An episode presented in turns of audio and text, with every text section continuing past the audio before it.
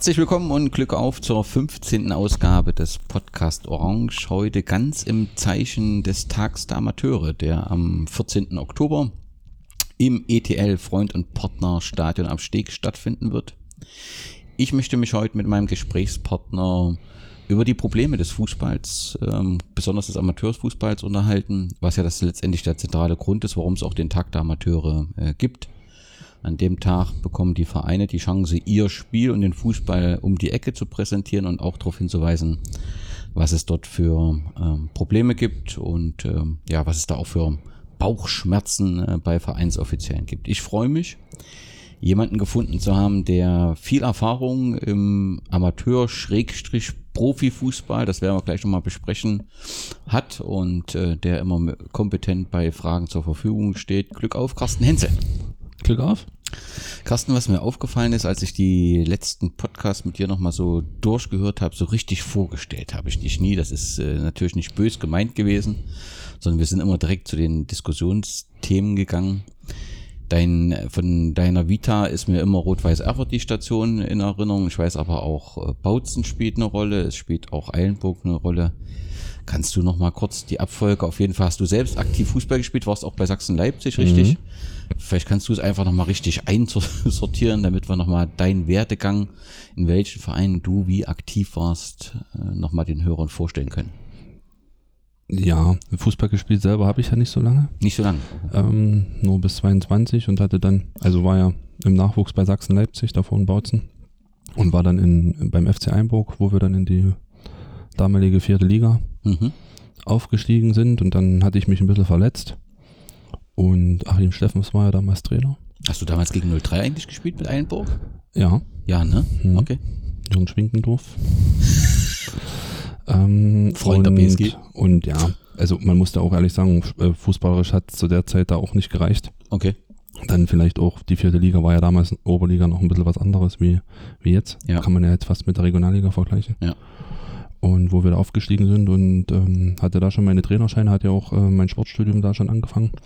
Und da hatte Achim Steffens damals gesagt, komm, wer mein Co-Trainer spielen durfte bei mir sowieso nicht, so wie er halt, wer ihn kennt, in seiner Art halt ist. Okay. Hat das auch noch ein bisschen anders ausgedrückt. Ganz kurz, Sportstudium wo dann? In, in Dresden? Äh, nee, in, in Leipzig. In Leipzig. Mhm. Und äh, so bin ich in 22, 23 war das, in die Trainerschiene reingerutscht und ja, deshalb habe ich halt aktiv jetzt nicht so viel gespielt. Ähm, und war ja dann neun Jahre in Einburg, da alles miterlebt. Als Co-Trainer dann die neun Jahre? Co-Trainer ja, okay. und äh, Interimstrainer und die okay. letzten zwei Jahre dann auch als Trainer. Mhm. Und bin von dort aus dann nach Bautzen gegangen, mhm. ähm, als Nachwuchskoordinator, weil ja, ich hatte dann das Gefühl, auch einfach mal nach Hause zu kommen. Mhm. Hab dann auch bei meinen Eltern quasi wieder gewohnt. Du kommst aus Bautzen? Ich komme ursprünglich okay. aus Bautzen. Und war halt dort für den Nachwuchs verantwortlich. Und ähm, ja, nach einem Jahr war das dann aber so eher, ja, eher weg von zu Hause wieder. Oder mhm. auf jeden Fall hatte auch in Leipzig weiter meine Wohnung noch. Also es war immer so, war so, gab es noch zwei, drei andere Gründe, warum ich das gemacht habe. Und bin dann halt äh, zum Hallischen Fußballclub. Mhm. Damals unter Sven Köhler war ich U23-Trainer. Ähm, und oben mit Go-Trainer, mhm. wo wir dann glorreich vor, vor RB Leipzig aufgestiegen sind damals. Ähm, das war die Zeit und U23-Trainer sind wir in der Zeit in die Oberliga aufgestiegen und im zweiten Jahr waren wir, glaube ich, auch relativ erfolgreich, Platz 3. Mhm. Und ähm, hatte dann das Angebot, wo Lok Leipzig dann gefragt hat, die ja riesen Schwierigkeiten ja. Äh, damals hatten finanziell und äh, sonst hätten die auch nicht gesagt, wir geben dem jungen Trainer eine Chance. Logisch, solche, solche Situationen und äh, ja, das war jetzt nun den vom Sportlichen her jetzt nicht so eine erfolgreiche Station, war jetzt auch nicht so lang, sieben Monate. Aber fürs Leben und für viele andere Dinge habe ich da sehr, sehr viel mitgenommen. Ja, ist ja auch ein großer Verein und schon, also das ist schon sicherlich was Besonderes, ja. die Lokstation. Ja, und ähm, wie gesagt, ich glaube, dass ich zum heutigen Zeitpunkt dieses Angebot nicht angeben, annehmen würde, weil das fast unmöglich war, mhm. da irgendwas ähm, zu lösen. Umsonst sind ja da auch nicht alle weg. Aber mit 30 damals mhm, klar. war das die Chance. Hätte gut gehen können, ist jetzt nicht gut gegangen. Also sportlich. Und bin halt von dort dann äh, nach Erfurt zur Rot-Weiß, auch U23. Äh, die damals in der Oberliga gespielt hatten, auch ein paar Probleme hatten. Mhm. U23 dann in Erfurt und dann U19 Bundesliga in Erfurt. Und ja, dann war ja in Erfurt auch der Umbruch, wo dann quasi der Manager Alfred Hörtnagel und Walter Kogler dann auch weg sind. Mhm. Und dann hatte ich ja noch ein Jahr Vertrag und den wollte ich auch auf jeden Fall erfüllen. Und dann Gera. Dann wurde die U23 Abgemeldet, aufgelöst, auf, und, da- aufgelöst genau, und, da, und damit war dann mein Vertrag auch zu Ende. genau, und dann U19 abgestiegen aus der Bundesliga dann. Mhm. Und da ging es dann, dann quasi dann für mich dort auch nicht weiter und dann Okay. Kam ja der Wismut. Ja, und dann hast du im Prinzip ja also sowohl Profifußball reingeschnuppert, als auch die Höhen und Tiefen des Amateurfußballs ähm, ähm, Ja, kennengelernt. eigentlich so genau in dieser, Schnitt, in Genau. dieser Schnittstelle, Genau, weil die Frage ist immer, was ist Profifußball und genau. was ist Amateurfußball und da, aber das werden wir ja noch. Genau, das werden wir nochmal ähm, versuchen rauszufinden. Ähm, aktuell sehe ich ähm, in deiner Social Media Aktivitäten immer mal Bilder von Akademien von Bundesligisten. Ne? Du warst in Wolfsburg äh, bei so einem Lehrgang Kräuter Fort jetzt vor kurzem. Sag was dazu. Ist das ganz normal, dass du dich als Trainer fortbildest? Ist das was, was Spezielles irgendwie? Oder Ja, ich habe damals, wo ähm, im Januar, wo ich quasi dann ja als Trainer äh, nicht mehr, also oder in das, in das Sportliche, in die, in die Leitung, Management, wie man das auch nennt, ähm, gegangen bin, äh, mir davor schon über die Weihnachtsfeiertage überlegt, halt nochmal ein Studium zu machen. mhm. und hatte da dann das Angebot ähm, von der Steinbeißer Universität in Berlin. Die machen eine Kooperation mit dem Sport-Business Campus aus München Mhm. und die haben halt so eine zwölfmonatiges Studium angeboten, Fußball-Business Manager. Und das ging im Februar los und da habe ich gesagt, komm, das mache ich jetzt. Äh, hätte auch, hat ja auch gut gepasst, Mhm. weil ich ja jetzt gerade mal auch ähm, Präsenzwochenenden einfach jetzt auch habe, wo man dann halt auch nicht beim Spiel sein kann. Da geht der als Trainer nicht. Sondern äh, geht aber vielleicht in der Position, in der ich war, ist man halt dann einfach mal ein Wochenende nicht da. Ähm, geht das schon und das habe ich angefangen und da gab es jetzt die Sommerpause und jetzt ist das im September wieder gestartet und jetzt habe ich, bin ich quasi Student. Mhm. Und dann geht man dann im Prinzip zu den verschiedenen Bildungseinheiten der Bundesligisten und geht dann reihum. Ist das Ja, der, der Sport Business Campus hat quasi Kooperation mit Düsseldorf, mit Wolfsburg und mit Fürth. okay? Und je nachdem, wie die Themen sind, Sportökonomie oder Transferrecht oder irgendwas, äh, wird dann, ist man dann quasi mal in Fürth. Jetzt bin ich auf dem, im November in Düsseldorf. Und Okay. Das heißt, irgendwann werden wir dann auch ein Bild aus Düsseldorf dann von dir auf dem Campus sehen mit einem Blick im Stadion. Wir sind noch von Kräuter Fort, das ist ja ein schönes Stadion und da habt ihr offensichtlich oben in, in so einer Loge da. genau, die haben, äh, die haben direkt als Universität eine Loge in, in den Stadien. Ja. Und dort sind halt kleine Gruppen. Wir sind jetzt acht Leute, so zwischen acht und zehn Leuten. Immer, kann auch nicht immer jeder da sein, ist klar, weil viele das ja auch noch im Beruf sind. Und ähm, ist halt sehr praxisnah, weil man dann wirklich, gerade jetzt hatten wir Sportökonomie, Sponsoring, Social Media, man halt dann quasi, man redet darüber und guckt halt in den Stadion, wo dann Mhm. äh, halt auch man dann gleich sagen kann, naja, was, was Ja. will ich jetzt eigentlich mit dieser Bande? Ja. Und ähm, das ist schon, ja, gutes Netzwerk, viel, viel Input und äh, viele, viele Ideen, die ich da einfach auch mitnehme, Okay. die man dann vielleicht irgendwo anders dann weiterverfolgen kann. Und wenn du fertig bist, bist du Fußball-Business-Manager. Irgendwie so. Ist egal, du bist auf jeden Fall So, geschult äh, in dem Bereich. So heißt das ja. okay. Genau. Gut, dann am 14.10. Tag der Amateure. Hintergrund ist ja, dass der Amateurfußball ähm, zunehmend ähm, Probleme bekommt. Wir haben rücklaufende Zuschauerzahlen, das müssen wir auch, ähm, das können wir letztendlich auch in, in Gera äh, so sehen. Ja, auch die Zahlen in der Oberliga sehen wir ja, dass die rückläufig sind. Dass, äh, wir merken das aber auch in den Kreisoberligen, dass du Sch Schwierigkeiten hast. Das liegt natürlich an dem Überangebot des Fernsehens. Ja, also du hast im Prinzip den traditionellen Sonntag, der ist nicht mehr frei, sondern der wird eben jetzt besetzt durch die Bundesliga.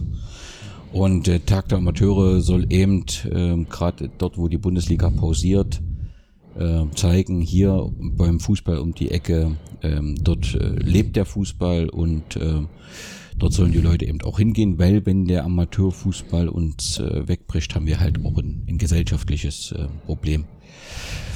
Ähm, Die BSG macht da mit, mit zahlreichen Vereinen. Ich denke, die BSG hat da auch nochmal mit den 51 Cent Eintritt und Roster und Bier und so weiter nochmal ein, äh, ja, sich was Besonderes einfallen lassen. Und das wird sicherlich ein guter Sonntag, Wetter soll ja auch passen.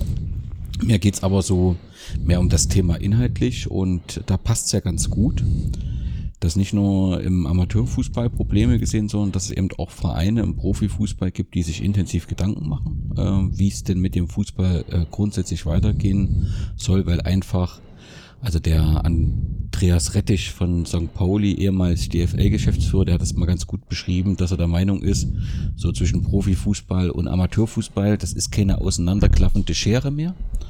Weil eine Schere hat ja so eine Verankerung. Also diese Verankerung gibt sich mehr, das klafft völlig auseinander. Und da hat sich Union ja ein paar Gedanken gemacht, wie soll der Fußball verändert werden und die würde ich gerne mal mit dir diskutieren wollen. Also die äh, Union hat zwei Thesen aufgestellt. Die erste These ist, dass ein stufenloser nationaler Wettbewerb aller deutschen Profivereine die Popularität des Fußballs in Deutschland äh, erhält und die internationale Wettbewerbsfähigkeit ähm, stärkt. Ich denke, das kann man so teilen. Ne? Also der Gedanke ist ja schon, es gibt ja andere Modelle in anderen Sportarten, wo du eben nicht einfach auf und absteigen kannst, sondern wo du im Prinzip so ein Universum für dich hast, also ein separates. Es wäre ja auch denkbar zu sagen, wir kapseln die erste und zweite Bundesliga komplett ab.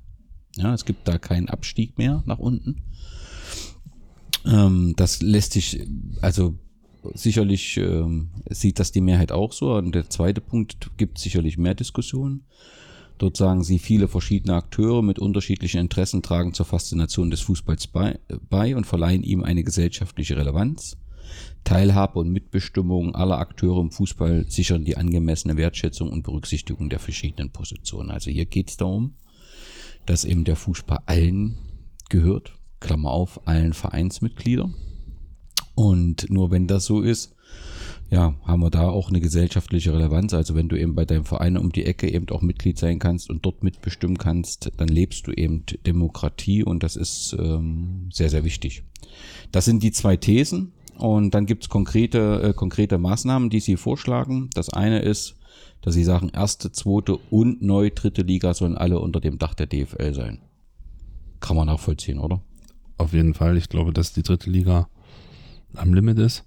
Ja. Also hat er jetzt gerade das letzte Jahr gezeigt, gezeigt. Mit, mit, mit Erfurt und äh, mit Chemnitz jetzt hier im Osten. Ich weiß jetzt nicht, wie das dann im, im, im Westen ist, aber da Alemannia Aachen, was da alles, die dann einfach auch hops gehen, die gingen jetzt so in der Regionalliga hops.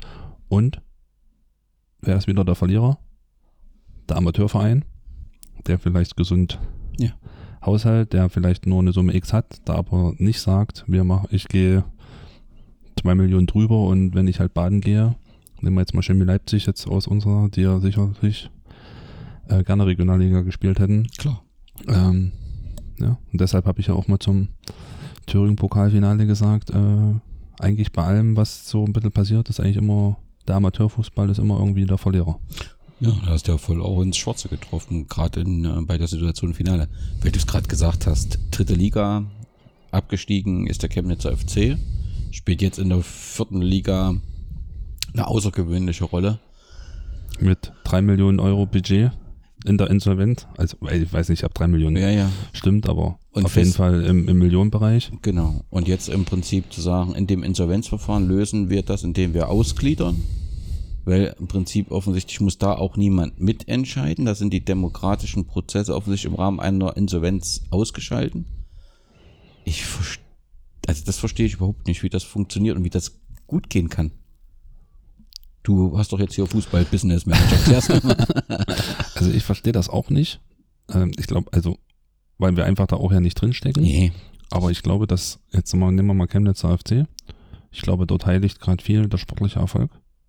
Wenn man das jetzt so ein bisschen, ja, ich glaube, ich ja. glaube, diese Gläubigerversammlung mit, sagen, wir jetzt mal Rot-Weiß Erfurt, mhm. mit vielleicht damals 16 Punkten und schon 13 Punkte Rückstand auf Platz 1 oder, oder Lok Leipzig, die noch schlechter gestartet sind. Äh, ich glaube, das wäre da nicht so rumgegangen. So kann sich natürlich der Gläubiger und der Trainer und Sportliche und auch die Sponsoren sagen, 13 Punkte Vorsprung, wir machen das jetzt so. es ist sowieso der Weg, auch in der dritten Liga sich auszugliedern. Ähm, wir haben mit dreieinhalbtausend Zuschauern geplant, wir haben jetzt immer fünfeinhalb und wenn dann Erfurt kommt, da haben wir acht. Äh, also auch ein Plus, weil Mhm. sie haben ja irgendwann auch mal gesagt, dass sie noch eine Unterdeckung haben von einem sechsstelligen Betrag. Mhm. Und äh, ich glaube, dass dort einfach viel der sportliche Erfolg heiligt da die Mittel. Mhm. Offensichtlich, ja. Und aber man sieht auch, dass es eigentlich dem, dem Fan egal ist, in welcher Liga man spielt. Weil die hatten in der dritten Liga manchmal auch nur 6000 Zuschauer. Und jetzt spielen sie gegen Nordhausen, gewinnen 2-0, haben sie auch 5-5. Und Mhm. parallel 50 Kilometer weiter spielt Erzgebirge Aue gegen Holstein Kiel, zweite Liga. Zwei Klassen höher, sind auch nur 7000. Also der Fan will eigentlich nur Erfolg. Ach, nee, das stimmt so nicht, Carsten. Habe ich jetzt was rausgehauen? Ja, aber, aber, ja, es, ist, weiß, aber meinst, es ist ein ja. Ansatz Mhm. und, und es zeigt ja auch viele und damit beschäftigen wir uns gerade und wir haben ja erst schon gesprochen, meine Abschlussarbeit wird auch so Richtung, Richtung ähm, Eintrittspreise, Zuschauerticketing ähm, gehen. Ähm, viele steigen ab. Ich weiß es nicht, Hamburg oder Kaiserslautern und vier Wochen später vermelden sie Dauerkartenrekord. Mhm. Weiß nicht, ob das jetzt bei Kaiserslautern war, aber Nee, aber, man, man, man, wenn man drüber nachdenkt, gab es mal und hier und man ist Samstag abgestiegen und Montag geht der Euphorie los. Wir wollen wieder hoch.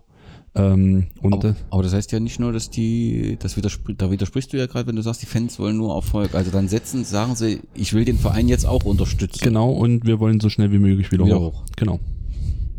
Mhm. Und äh, ja, und deshalb, ähm, wo wir dann ja bei dem Thema auch sind, und ich glaube, dass der Fan auch diese Emotionalität braucht, Klar. auf. Abstieg. Deshalb finde ich das jetzt nicht so gut wie jetzt beim Eishockey oder so. Die spielen ja in der Liga und die zweite Liga kann nie aufsteigen, weil äh, außer Genau. die haben die Mittel. Genau. Finde ich nicht so gut. Ja. Weil ich glaube auch, und das hat ja auch, wenn wir jetzt, ähm, jetzt mal Gera nehmen oder, oder auch die Ostclubs, wo es dann früher diese Aufstiegsrunden gab, Mhm. das waren doch die Zuschauermagnete. Auf jeden Wenn man Fall. sich mal, ansonsten hat man auch nur vor 2.000, 3.000 Zuschauer gespielt. Mein, ja, ein paar mehr waren es schon. vielleicht in Gera, aber jetzt sage ich mal jetzt so. Ähm, und dann die Aufstiegsspiele, das war eine Fünferstaffel, Ja. die ersten drei oder vier sind aufgestiegen, weiß ich nicht ganz genau. Zwei. Zwei. Vier Spiele an, in 14 Tagen, aller drei Tage oder Klar. aller vier Tage ein Spiel. Die Stadien waren voll. Äh, das ist doch das. Und ich glaube, dass das auch der Weg wieder jetzt auch wäre, vielleicht mit der Regionalliga. Das haben ja auch welche vorgeschlagen. Weil es wird halt auch gelebt. Oder man nimmt 1860, zweite Mhm. Liga, spielen vor 12.000 Zuschauer.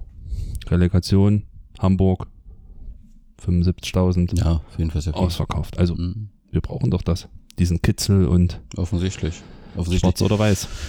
Ganz kurz Regionalliga, wenn wir gerade, wir kommen zwar nicht so richtig durch die Union-Thema, aber wenn wir gerade bei dem Thema sind, äh, ist natürlich ein bisschen ärgerlich auch. Wir haben ja erwartet, dass da viele sich äh, oben mitspielen und ne, Lok spielt eben eine Rolle, hat man erwartet, Wacker spielt eine Rolle. Ähm, bei Wacker hatte man das Gefühl, es brennt zwischendurch schon mal ein Baum, beziehungsweise so halb hat das die Bildzeitung schon mal verkündet. Ob der nun brennt oder nicht, äh, weiß man nicht, aber letztendlich, äh, die spielen einen ordentlichen Fußball, haben aber keine Chance gegen den Chemnitzer FC. Ähm, das ist schon ähm, schwierig, finde ich. Also so für die Regionalliga, wenn du dann immer solche Souveränen wie Chemnitz, äh, nicht so, äh, wie Cottbus, Chemnitz hast, dann entsteht dann halt auch kein sportlicher Wettbewerb, Nee. weil der zweite Platz in dem Fall ja nichts bringt. Ne? Genau. Ja. Was ist denn bei Lok los? Keine Ahnung. Ja. Keine Ahnung. Ja, Im Sommer ja also umgestellt oder das auch thematisiert, Profifußball. Entsteht natürlich dadurch schon äh, Druck und dann. Ja, Das ich glaube, der Verein selbst hat ja auch immer diesen Anspruch. Dann Mhm. haben sie ja mal gesagt, 2020 Hm. wollen sie in die dritte Liga. Was ja gut ist so mit Zielen, ne? Das ist Genau, erstmal- eine Vision zielen finde ich immer gut, aber der Fußball oder das Fußballgeschäft funktioniert halt nicht. Am Samstag gewinne ich, da ist die Woche alles gut. Und, und Sonntag, den drauf verliere ich, da schließe ich mich drei Tage ein. Ist ja trotzdem, man hat immer eine, eine kleine Delle, deshalb fand ich jetzt auch gut bei meinem Heim, oder ich bin ja Fan von Hannover 96, so ein bisschen, weißt du ja Ja, ja, ja, ja. Das, äh, dass es jetzt dort überhaupt gar keine Diskussion gab, weil, äh, sondern dass sie zusammenhalten, zumindest nach außen. Intern ist es sicherlich immer, also intern ist ja sowieso was anderes wie nach außen. Aber ich habe jetzt halt auch Stuttgart, sage ich jetzt mal, wie viel, der hat 20 Spiele, hat sechs Spiele einfach nur verloren zum falschen Zeitpunkt. Das ist halt, ja, schon schwierig. hart. Ja. Okay. Zweiter Vorschlag von ähm, Union. Ähm, Aufstockung der obersten beiden Ligen auf 20 Clubs. Ja, ist ja ein bisschen so wie in England. Also das ist ja, spricht ja viel auch aus der Premier League, Ja, sage ich jetzt mal, die ja auch relativ viel, Klar. Viele Mannschaften haben. und damit im Prinzip auch die, die alle Teams mehr Spiele haben, nicht nur die, die im europäischen und damit eben auch offensichtlich mehr von Fernseheinnahmen und so weiter profitieren, kann ich auch nachvollziehen. Also dass man mehr den Chance, mehrere Chancen gibt, erste, zweite Liga zu spielen. Ja, es gibt ja viele Traditionsmannschaften, wo einfach diese, diese Aufstiegsregelung in der Regionalliga Hm. ja einfach eigentlich das Todesurteil ist. Äh, Wenn ich jetzt Waldhof Mannheim einfach auch mal nehme, Ja, die, die drei Jahre hintereinander äh, da oben immer Erster wären und Ja. glaube ich jetzt schon wieder vorn. Ähm, oder zumindest wieder oben Ja, dabei, sind muss sich immer dabei, wieder, wieder neu motivieren. Ich sag, ich glaube, die würden gut in die dritte Liga passen. auf jeden Fall. Und äh, dann trotzdem Kaiserslautern oder, oder Braunschweig auch gut in die zweite Liga oder dann, ja, oder, ja. Ich glaube schon, dass es auch da, dass es das auch in Deutschland einfach hergibt, weil die Stadien tr- trotzdem immer voll sind. Dritter Punkt, automatischer Aufstieg aller Ligameister in die nächsthöhere Liga, auch für die Regionalligen. Und weitere Auf- und Absteiger müssen durch Playoff-Spiele ermittelt werden. Guter Vorschlag, passt. Ja. Ähm, wie auch immer es zu lösen ist in der Regionalliga. Das Problem bleibt trotzdem da. Ne? Also mit den Regionalligen.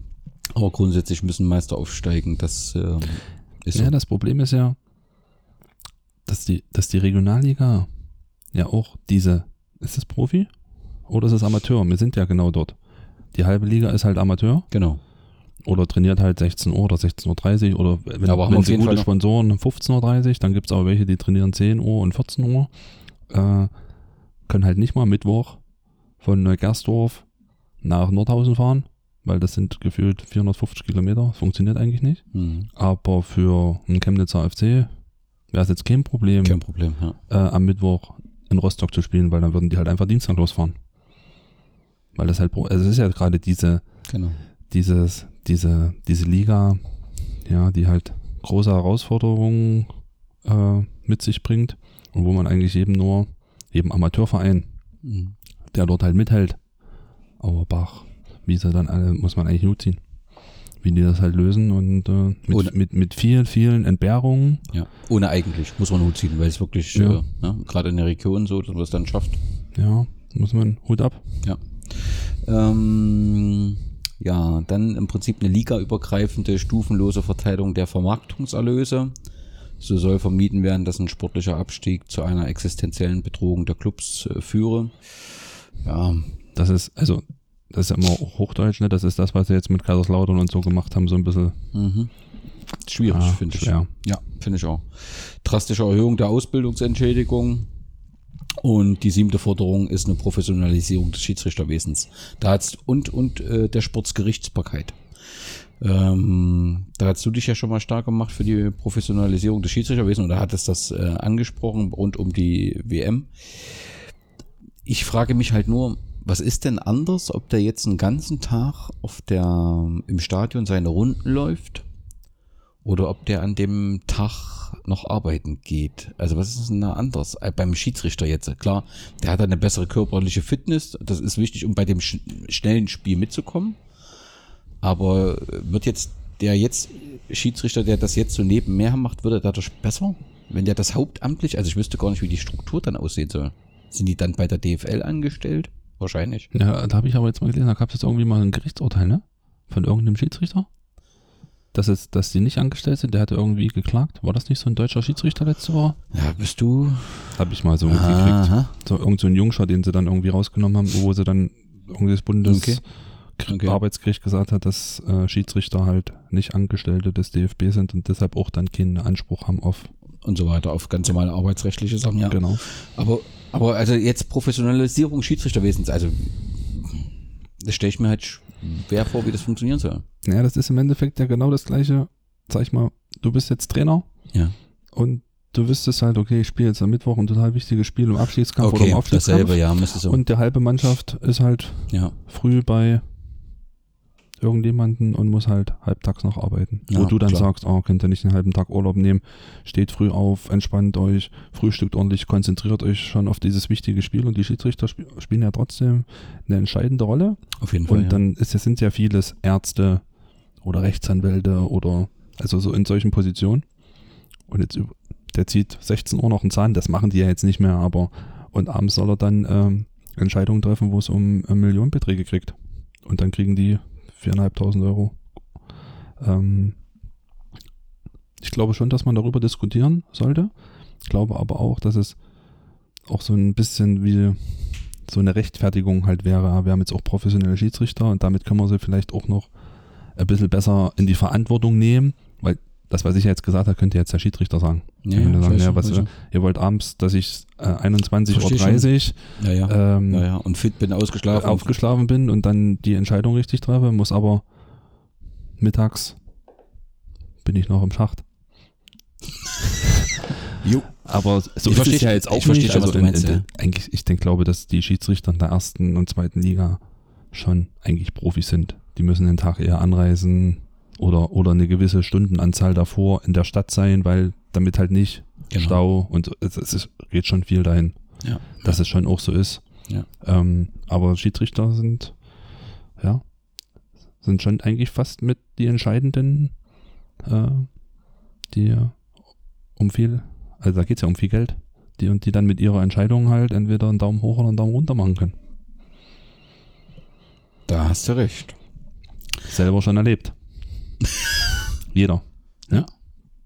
Und deshalb muss man eigentlich ja auch von den Schiedsrichtern, die im Amateurbereich und das Schiedsrichterwesen im Amateurbereich auf Kreisebene oder Landesebene, noch- die haben ja riesen Probleme. Man muss ja eigentlich froh sein, dass sich so viele noch finden lassen, äh, die so ein Spiel pfeifen, sich beleidigen lassen, weil die können ja sowieso nie, nie was richtig machen. Weil es gibt ja nur die Meinung der Sieger, die, oh, der hat gut gepfiffen, die, die verloren haben. Vollidiot.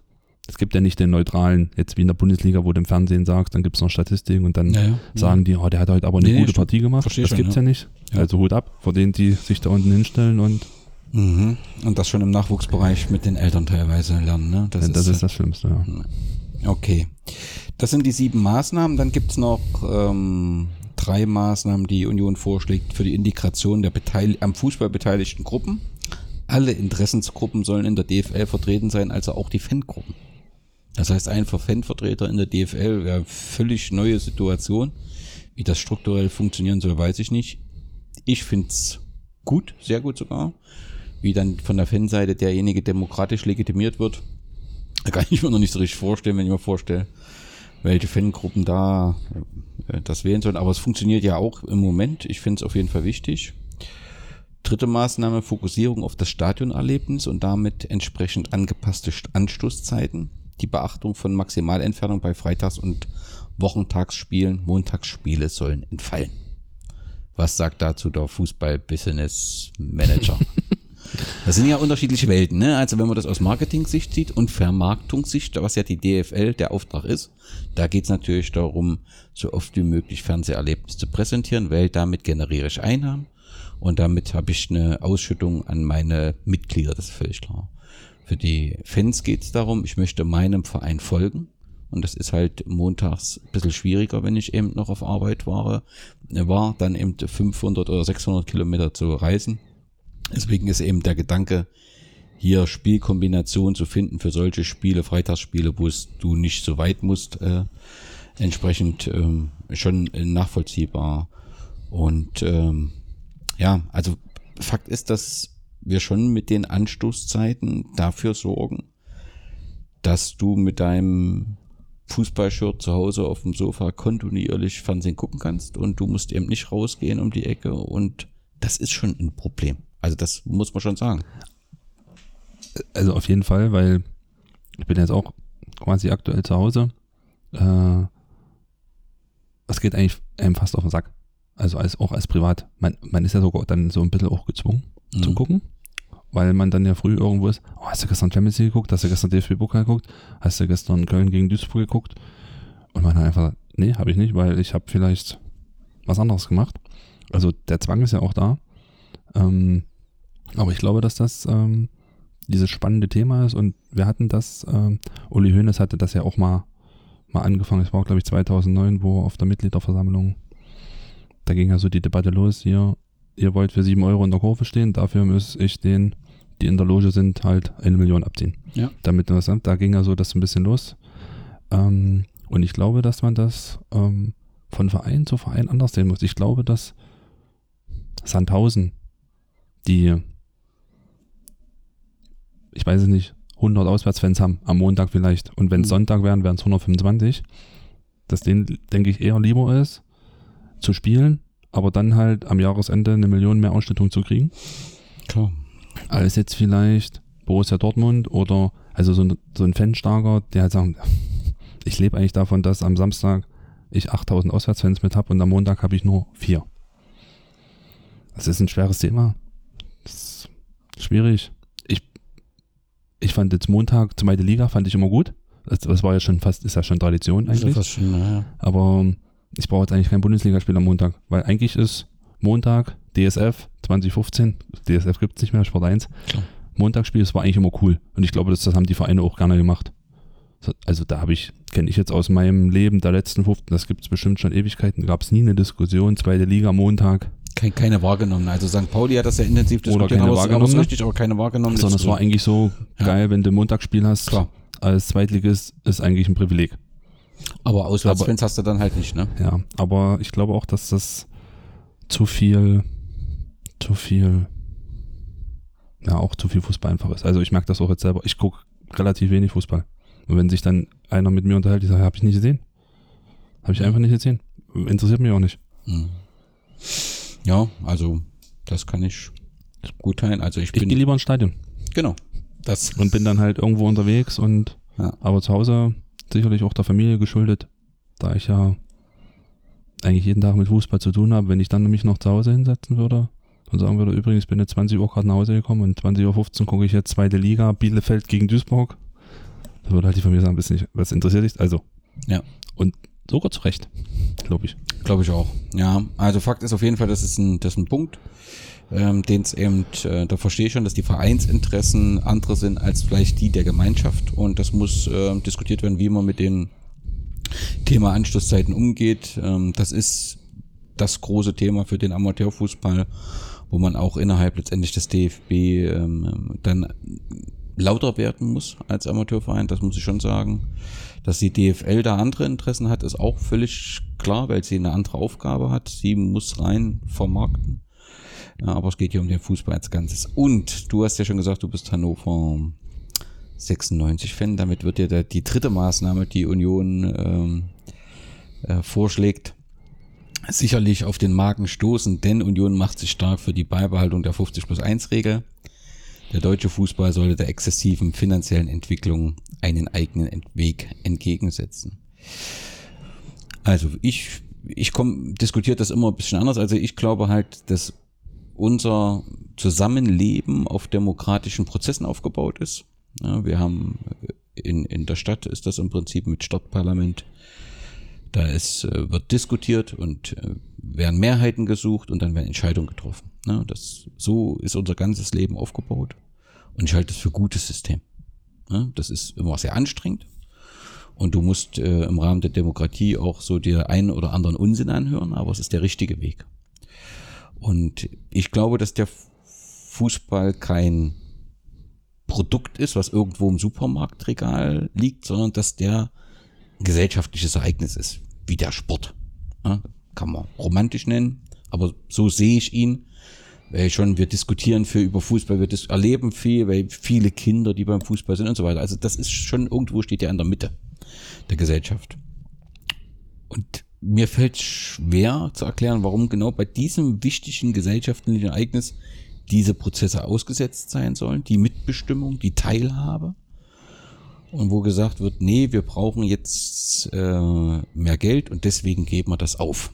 Das 50 plus 1 und im Prinzip der geht ja darum, dass eben dann ähm, der Investor äh, die Mehrheit übernehmen kann und dann natürlich definiert, was gesagt wird. So ist es ja jetzt immer im Prinzip, dass 50 Prozent plus Einstimmenanzahl der EV die Mehrheit haben muss. Und Was auch finanziell erklärt mir, sich mir das nicht ganz richtig. Du hebst ja, also sagen wir mal so, also das Argument, was häufig kommt, ist ja mit 50 plus 1, wenn das endlich fällt, dieser deutsche Sonderweg, dann hätten wir endlich wieder eine spannende Bundesliga. Das erschließt sich mir nicht, denn wenn jetzt potente Investoren, nehmen wir mal an, wir haben da drei Investoren, die gucken, wo gehen denn die zuerst hin? Die gehen natürlich zu Bayern München zuerst. Zu Victoria Berlin. aber doch nur im Moment im Prinzip Ja. um den Weg. Ja, also du also letztendlich hebst du doch alles nur um, was weiß ich, drei Millionen, 30 Millionen höher, ne? Und trotzdem wird Sandhausen größere Schwierigkeiten haben. Da wahrscheinlich jemand zu finden. Ich will jetzt nicht auf Sandhausen, tut mir leid, das ist jetzt nur so ein Beispiel, ja. Ähm, also ich verstehe es äh, nicht, aber du als Hannover 96-Fan kannst mir doch die Vorteile eines Fall von 50 plus 1 sicherlich erklären. Also das weiß ich auch nicht. Ich, es, ich glaube, dass das halt auch, man kann das glaube ich gar nicht lösen, auch weil es halt wirklich, wie auch mit dem Fanvertreter, es gibt so viele Interessen. Irgendeiner wird auf der Strecke bleiben. Also entweder der Vereinsfan oder das Mitglied Hm. oder halt ähm, der Verein oder, oder dann die Spielbetriebs GmbH oder wie man das auch Mhm. immer nennt. Ähm, ich glaube halt, dass diese Diskussion oder dass es halt so lange geben wird, bis es nicht eine europäische Lösung gibt. Also wenn es wenn's, wenn's Ligen gibt in Europa, ähm, die halt 50 plus 1 zulassen, ähm, wird das Bestreben in Deutschland und wir sind dann trotzdem ein Fußballland, ein starkes Land. Ähm, auch im Sport wird es immer die Bestrebung geben, zu sagen, oh, wir müssen aufschließen, weil Klar. da erschließt uns der Weltmarkt. Auf, ähm, egal. Wenn es aber europäisch keine 50 plus 1, also wenn es diese Sehnsucht nicht geben würde, von irgendwelchen Leuten dahin zu streben, wäre das Thema ja gar nicht. Ja, die Und- Sehnsucht gibt's einfach, das ist und klar. die Sehnsucht gibt's einfach. Ähm, und, und ich warte ja darauf, bis es, der, bis es den ersten chinesischen Spieler gibt in der Bundesliga bei Bayern München. Der Uli, Uli Hoeneß hat ja immer sowas gesagt, ja, wir holen einen chinesischen Spieler und bieten dann einen extra Kanal an für die Chinesen und wenn jeder Chinese nur 10 Cent pro Spiel bezahlt, was jeder machen würde, hätten wir, würden wir 300 Millionen verdienen pro Spiel. Sicherlich, das ist jetzt nicht die Realität, aber vielleicht ist es doch wirklich Ja, äh, äh, ein Ansatz.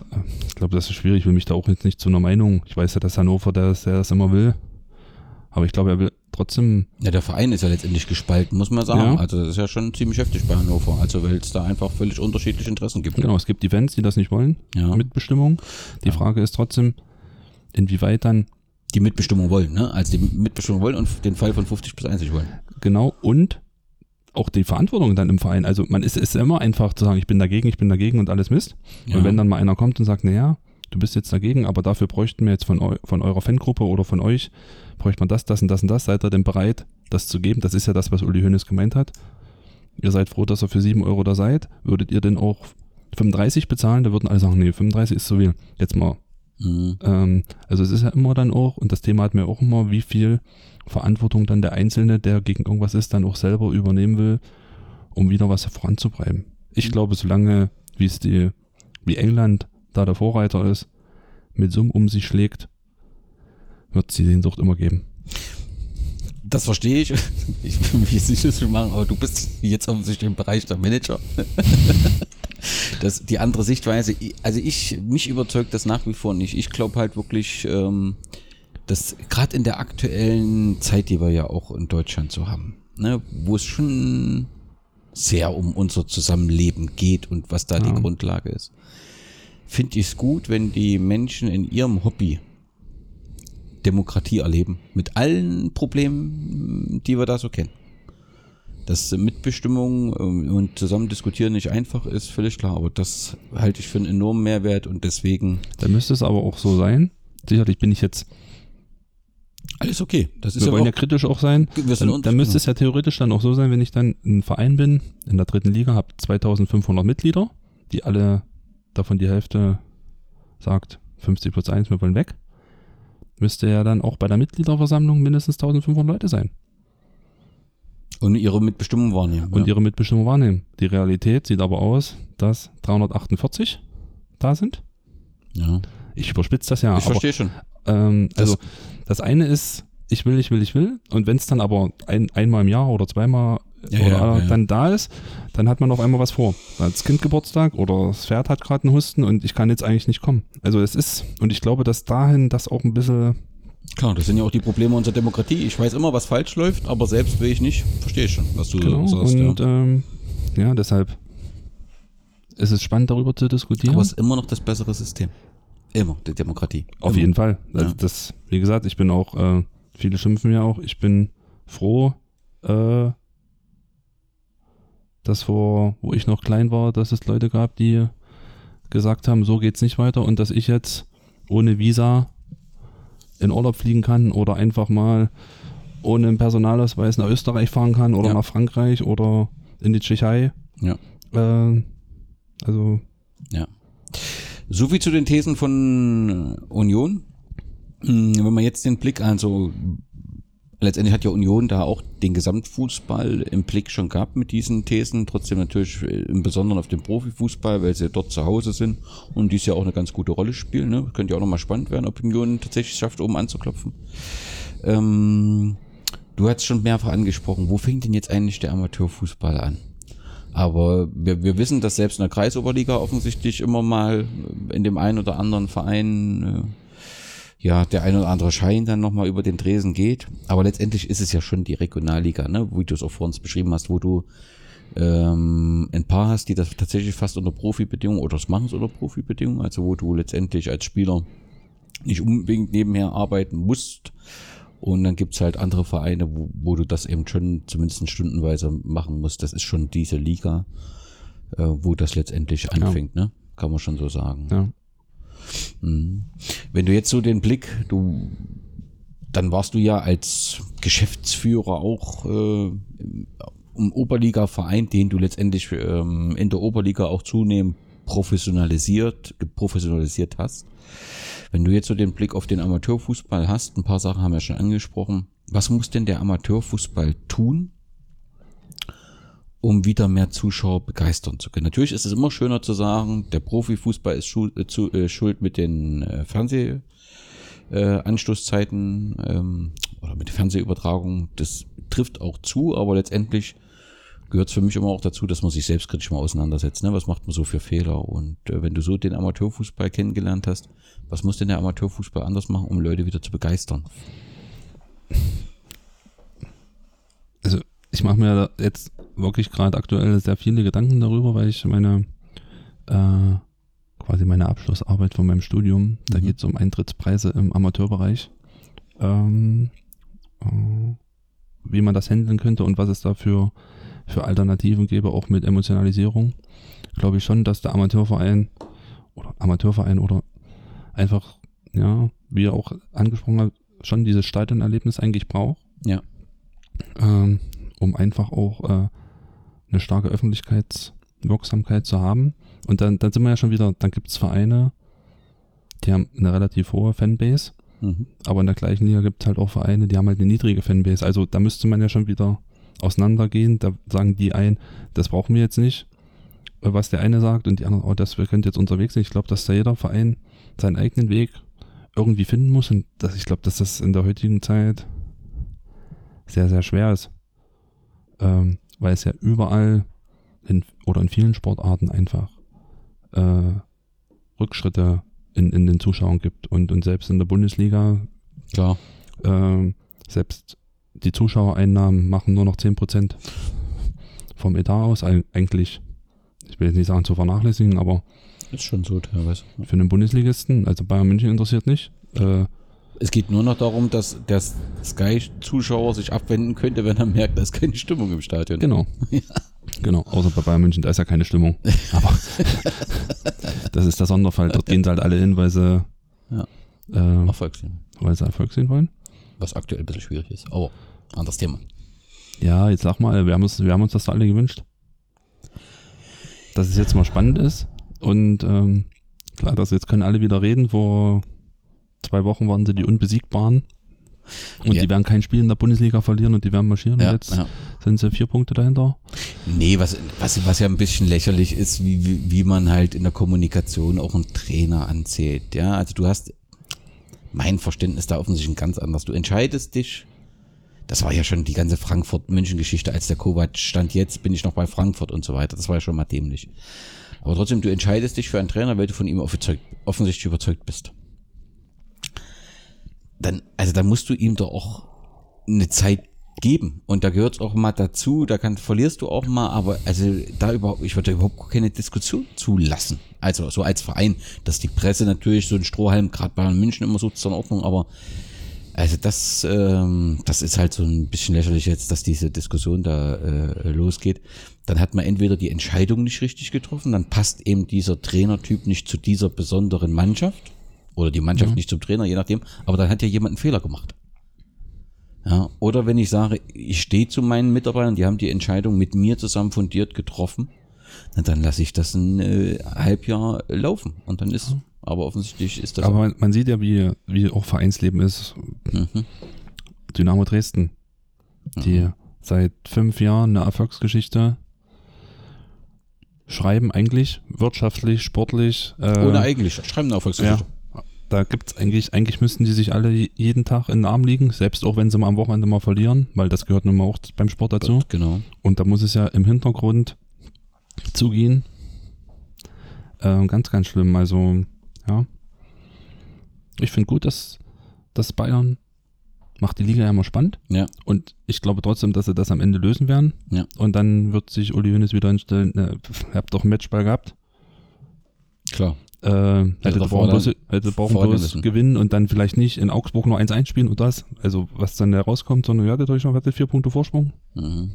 Habt es nicht genutzt. Und ich bin mal gespannt, ob es jetzt eine Mannschaft nutzt, ähm, die dort oben dabei sind. Und ich glaube, dass trotzdem so wie Gladbach und Hertha vielleicht, die jetzt nicht diese Mittwochsbelastung haben, die sind jetzt so in diesem positiven Rausch. Hertha überraschend, ne? Also toll. Dass die relativ, dass die relativ lange dort oben dabei sein mhm. wollen oder auch Werder Bremen.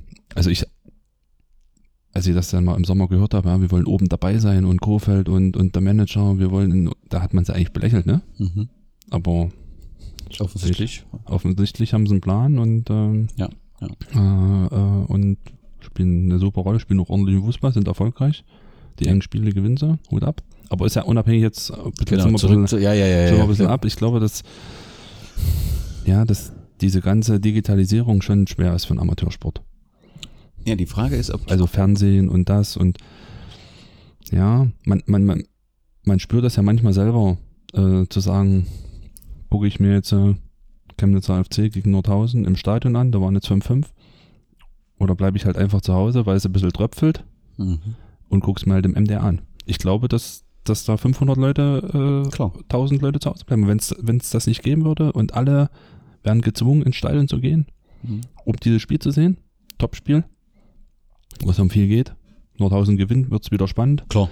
So ist es ja eigentlich entschieden.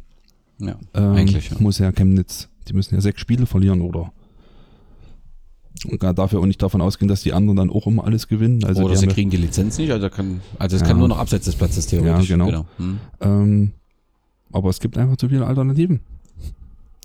Ist so. Ja. Okay. Ähm, Digitalisierung. Also was ja viele wir hatten das letzte Mal im Podcast Sport Total angesprochen. Ne? Weiß nicht, ob du da grundsätzlich anderer Meinung bist. Ich halte das für ein, eine Sackgasse, denen die Vereine da gehen, wenn sie sagen, wir müssen jetzt live sein, damit sich das die unsere Fans äh, zu Hause währenddessen angucken können, wenn wir auf dem Platz sind und spielen, weil im Prinzip Amateurfußball, also ist das Ereignis vor Ort und braucht Zuschauer. Du hast Digitalisierung angesprochen, also die ganzen sozialen Netzwerke. Ähm, auch dort ähm, finde ich, macht das nur Sinn, wenn du, also das als reines Informationsmedium zu nutzen, 1 zu 0 in der zehnten Minute, 2 zu 0 in der dritten Minute, das halte ich für wenig zielführend, weil auch dort beglückst du ja eigentlich nur den Zuschauer, der zu Hause ist, weil wer im Stadion ist und am Handy dattelt, also weiß ich nicht, den kann ja offensichtlich der Fußball nicht wirklich interessieren. Ähm, was Sinn macht, ist, wenn du deine lokalen Sponsoren, die du sonst im Prinzip immer nur eine Werbebande oder so einen Druck im Stadion hast, wenn du im Prinzip die mit einbindest und die mit berücksichtigt. Dann erschließt sich mir das irgendwie, dass das Sinn machen könnte. Aber alles andere wüsste ich nicht, wo der Verein vor Ort, also gerade während des Spiels. Natürlich macht es auch Sinn, so zwischen den Spielen, Informationen, Vorberichte, vielleicht so ein paar Stories über einzelne Spiele, das macht alles Sinn. Aber während des Spiels äh, sehe ich da wenig Sinn. Das Ereignis muss letztendlich vor Ort stattfinden und nur dort gibt es die entsprechenden Emotionen und auch das Erlebnis Fußball. Gebe ich dir vollkommen recht. Okay. Ähm, Überrascht mich ein bisschen. die Meinung ist ja total legitim äh, und, und auch recht. Und wenn ich jetzt was sage, habe ich vielleicht auch recht. Und der eine sagt, oh nee, das, was der, was der Carsten sagt, finde ich nicht so. Und jetzt das, was der Danny sagt, finde ich auch nicht so. Ähm, zu diesem Sport äh, total war ich auch dagegen, äh, das zu machen. Äh, wobei ich jetzt wieder ein Gespräch hatte mit jemandem auch aus der Oberliga, wo Mhm, wir uns mhm. getroffen haben. Der sagt, ja, eigentlich hast du recht. Aber der Mehrwert für die sportliche Leitung, sich das Spiel dann nochmal anzugucken. Also da gehen wir jetzt mal unabhängig vom Fan. Mhm. Du hast die Kamera, der Trainer kann äh, nach dem Spiel abends 20 Uhr von zu Hause sich nochmal das Spiel angucken. Im Amateurbereich, wo er halt nicht früh um 10 Zeit hat. Oder man äh, noch äh, eine Halbtags- oder irgendeinen hat, Ein Team hat, wo mit Videografen und so weiter. der das ja. noch macht, der das dann noch schneidet, der kann sich dann abends nochmal das, ähm, das angucken, kann vielleicht auch das rausziehen, kann vielleicht dann auch drei Szenen äh, zusammenschneiden und man muss jetzt aber nicht den Auswechselspieler oder irgendjemanden haben, der es sich hinstellt mit der Kamera. hinstellt mit der Kamera. Äh, gibt schon sportlich schon auch den Mehrwert von diesem System. Äh, und den Podcast von den letzten, den ihr gehabt habt, äh, habe ich auch gehört und da, da gab es ja die Diskussion. Also sportlich finde ich schon den Mehrwert. Fan, Stadion, Erlebnis bin ich komplett auf deiner Seite. Aber das ist ja gerade das. Man kann mit irgendeiner Entscheidung, äh, dem emotionalen Sport, wie Fußball nun mal ist in Deutschland, nie allen gerecht geben. Und ich glaube, dass es viele Trainer gibt, die sagen, Verein musste machen. Mhm. Weil für 9,95 Euro im Monat, Klar, ich habe es auch gesagt, ich denke auch viele Vorstände, die sagen halt, wir sind hip, ne, dass das Ja. oft, ja, da bin ich auch ganz und, und ich glaube, dass das gegenüber Sponsoren ähm, auch gut ist, wenn man denen einfach sagen kann, pass auf, ihr seid da auch auf einer Plattform, wo so und so viel dann zugucken und kann man sicherlich im Amateurbereich auch dem einen oder anderen Sponsor sagen, pass auf, es wäre gut, wenn du nochmal 3,50 Mark vielleicht mehr gibst, weil wir haben noch das zu, zu, äh, zusätzliche Feature, wo wir dich noch präsentieren können. Aber- das ist ja auch noch nicht ausgereift. Ja, ja. Aber ist das jetzt für Küchenstudio Martin wirklich ein Mehrwert, wenn, also sag mal, die Gera gehen ins Stadion und der Gast, der vielleicht nicht den weiten Weg fahren will, als letztes Mal Ludwigsfelde, sagen wir mal Sandersdorf, guckt sich das an, dann ist doch für Küchenstudio Martin kein Benefit. Ja, Küchenstudio Martin ist ja jetzt vielleicht auch einer von, Ja, nennen den anderen Köstritzer. oh, ich glaube für Köstritzer schon. Wäre schon. Hm. Da- Das ist ja gerade das. Ja, die ja, sind ja nun ja, Äh, Küchenstudio Martin sicherlich. Die brauchen vielleicht eher den Stadionbesucher, der sagt, ah, die unterstützen die Genau, Wismut. Oder genau, genau. ähm, da gehe ich jetzt vielleicht hin und ich will jetzt mir eine Küche und da gehe ich jetzt nicht zur Küchen Ready oder Ja, Ready ja, ja, Küchen, genau, sondern genau. ich gehe zur Küchen Martin und lass mir wenigstens mal ein Angebot machen. Und im Endeffekt gehe ich dann trotzdem noch zu einem anderen und wer billiger ist, nehme ich dann den. Aber ich habe auf jeden Fall erstmal die Option oder den Input zu sagen, ich würde jetzt auch mal bei einem Partner von dem Verein, wo ich mein Herz dran liegt, würde ich jetzt einfach mal gucken. Ähm, aber ich glaube, für größere Sponsoren, jetzt nehmen wir mal Köstritzer, ich glaube, für die wäre das schon interessanter, wenn man, wenn die dann sagen, oh, bisschen mehr Reichweite, Viralität, was jetzt so die ganzen neuen Begriffe, die habe ich jetzt auch erst gelernt. Ja, ja, merk schon, du bist Äh, fit von der Fortbildung Ja, aber in auch dem erst äh, seit, seit vier Wochen. ähm, aber also, deshalb wollte ich auch dieses Studium unbedingt machen, ähm, weil, weil man da wirklich sehr, sehr viel Input auch kriegt und man selber entscheiden kann, ist das jetzt nämlich das mit oder nehme ich, aber man kriegt ganz, ganz, ganz viele Sichtweisen äh, und, und, und ähm, ich hoffe, dass das für mich dann ja persönlich auch ein Mehrwert ist, weil ich habe die Sicht des Trainers gehabt, jahrelang. Jetzt habe ich auch die Sicht Geschäftsführung, hinter dem Sport. Trainer. Ja, ja. Ne, jetzt, jetzt ist eigentlich, jetzt, jetzt studiere ich oder, oder lerne ich die Sicht, was eigentlich gar nicht mit dem Sport zu tun hat. Ne, sondern wo eigentlich der Sport dann ja sagt, oh, was will denn der schon wieder? Jetzt muss ich auf die Veranstaltung und die, habe ich eigentlich keinen Bock. Ähm, und ich hoffe einfach, dass ich da einfach, ja, dann auch einen gewissen Blick kriege und dann halt gucke, wo dann die nächste, in der nächsten Station dann halt sagen, okay, das ist jetzt für den Verein, und das ist ja gerade der Unterschied, bin ich Sandhausen, Mhm. wenn wir jetzt einmal bei Sandhausen sind, Ja, ne? oder bin ich bei Hamburg? Ich glaube, es ist ein Unterschied. Ob ich dreieinhalbtausend Zuschauer habe und egal, was ich mache, es werden nie zehn Oder gar 70.000. oder ja. gar 70 oder ich bin halt Hamburg bei. Hamburg, Ja. wo ich halt jede Woche fast ausverkauft bin, egal ob ich jetzt gewinne oder die kommen halt immer. Das ist schon ein großer Unterschied und deshalb kann man dieses Ganze ähm, nicht bewerten und ich glaube, dass man das auch auf die Ligen runterbrechen kann. Bin ich in der Oberliga ein Verein, nehmen wir jetzt vielleicht mal Schadena, Mhm. die halt, kann man konzerngesteuert, also schon irgendwie so ein Werk dahinter haben, äh, wo jetzt vielleicht das Sportliche gar nicht so, sondern die wollen halt Fußball anbieten Anbieten für ihre, genau. für Mitglied- ihre, für ihre Mitglieder. Mhm. und habe halt 29 Zuschauer oder bin ich jetzt VfC Blauen oder, oder Wismut oder Chemie Leipzig, die in der gleichen Liga spielen, aber 2000 Zuschauer haben oder 600 oder 500. Ne? Ich glaube, dass es Schadena keine Ambition hat, aus 30 Zuschauern 120 zu machen, weil sie wissen, Weil das Ziel anders ist, ja. so, aber ich glaube, dass es für, für Blauen oder für Wismut oder für Chemie schon reizvoll ist, sich Gedanken zu machen, wie mache ich aus 600 1000 oder aus 300 600. Das sind komplett andere Ansätze. Mhm. Und deshalb bin ich froh, dass ich jetzt viel, viel Input kriege außerhalb vom, Ja. wo, und auch Sport, äh, Sportarten übergreifend. Klar. Wie macht's Rugby, wie machen's die? Ja. Schon spannend. Umso wichtiger ist, dass wir uns regelmäßig unterhalten, dass du die Fansicht nicht ganz vergisst. Das scheint mir ja bei der DFL und beim DFB immer mal so äh, zu passieren, denn der Mensch muss auch zum Fußball kommen. Okay, soweit rund um das Thema Unionsvorschläge, Situation im Amateurfußball. Abschluss nochmal Tag der Amateure. Findest du das grundsätzlich gut, die Aktion von euch Freunde? Wir haben uns noch nie so drüber unterhalten. Ja, finde ich gut. Ich hab's auch geliked, falls du es gesehen hast. Mensch, Mensch, Mensch. Geliked. Ich überwache dich. Nein, nein. Nee, finde ich, finde ich eine super Idee und es ist ja im Endeffekt der, der Ansatz, den ich vielleicht verfolgen will. Ist vielleicht das Ziel, Amateurfußball kostenlos zu machen, nennen wir jetzt mal. Oder die, Hemm, die finanzielle Hemmschwelle kleiner. Hemmschwelle äh, ganz, ganz klein zu halten. Das ist ja der Ansatz. Ja. Ähm, und dafür halt einfach bei solchen Vereinen zu sagen, pass auf, dann lieber umsonst alle Kinder rein, der Papa bringt noch der Mama mit und noch sein Kumpel, weil er Ja. sagt, komm, komm doch einfach. Wir Ja. können drei, das ist ja dann wie in die Kneipe gehen, muss ich auch keinen Eintritt zahlen, kannst zusammen drei Bier trinken, nebenbei läuft noch ein Fußballspiel. Mhm. Ähm, ist, ja, ein- ist ja auch ein Ansatz. Ja. Ich fieber zwar mit, aber die anderen, die drei Kumpels sind eigentlich nur wegen den drei Bier mit dabei und freuen sich dann auch, wenn wir gewinnen und wenn wir nicht, dann haben sie wenigstens einen schönen Nachmittag Klar. gehabt, weil sie ansonsten die ganze Woche arbeiten gehen und zu Hause sind und familiäre Verpflichtungen haben äh, und und und. Ähm, äh, ja.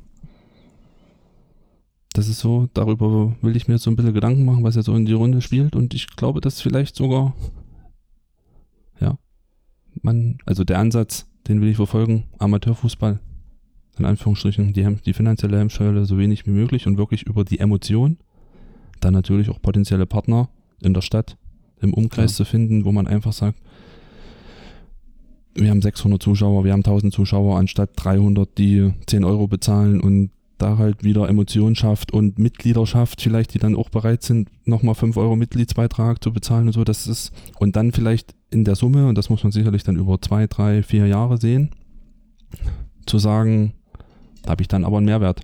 Mhm. Ja, wo man dann vielleicht sogar sagt, ich krieg dann vielleicht auch mal einen Spieler, vielleicht für finan- finanziell weniger Aufwand, weil er einfach sagt, oh, ich will einfach vor 600 Zuschauern spielen und deshalb verzichte ich jetzt auf 3,50 Mark und deshalb komme ich zu dir, weil ich die Emotionen gut finde, anstatt irgendwo anders hinzugehen, wo ich für ein paar Euros mehr verdiene, spiele aber jede Woche nur für 150.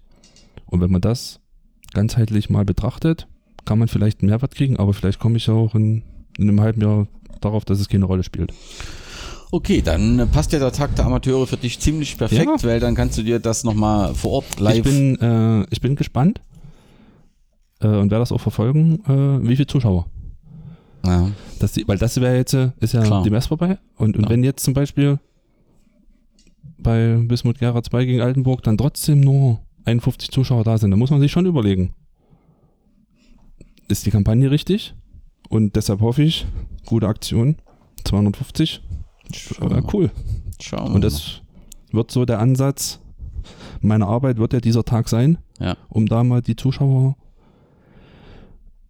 die Emotion, Stadionerlebnis, Ja. da, oder ist es wieder dann nur, provoziere ich jetzt, Gequatsche von den Fans, wir brauchen Stadionerlebnis. Und jetzt bietet man mal ein Stadionerlebnis ohne finanzielle Hemmschwelle und trotzdem gucken vielleicht dann alle beim MDR oder national. Gut, es gibt jetzt nicht. Ja, ja, ist jetzt am deswegen, Wochenende ja. ausgeschlossen. Genau, genau. Na gut, ja. Aber mache ich da mal was mit der Familie oder Ja. ich bin gespannt Ja. und, und werde das verfolgen.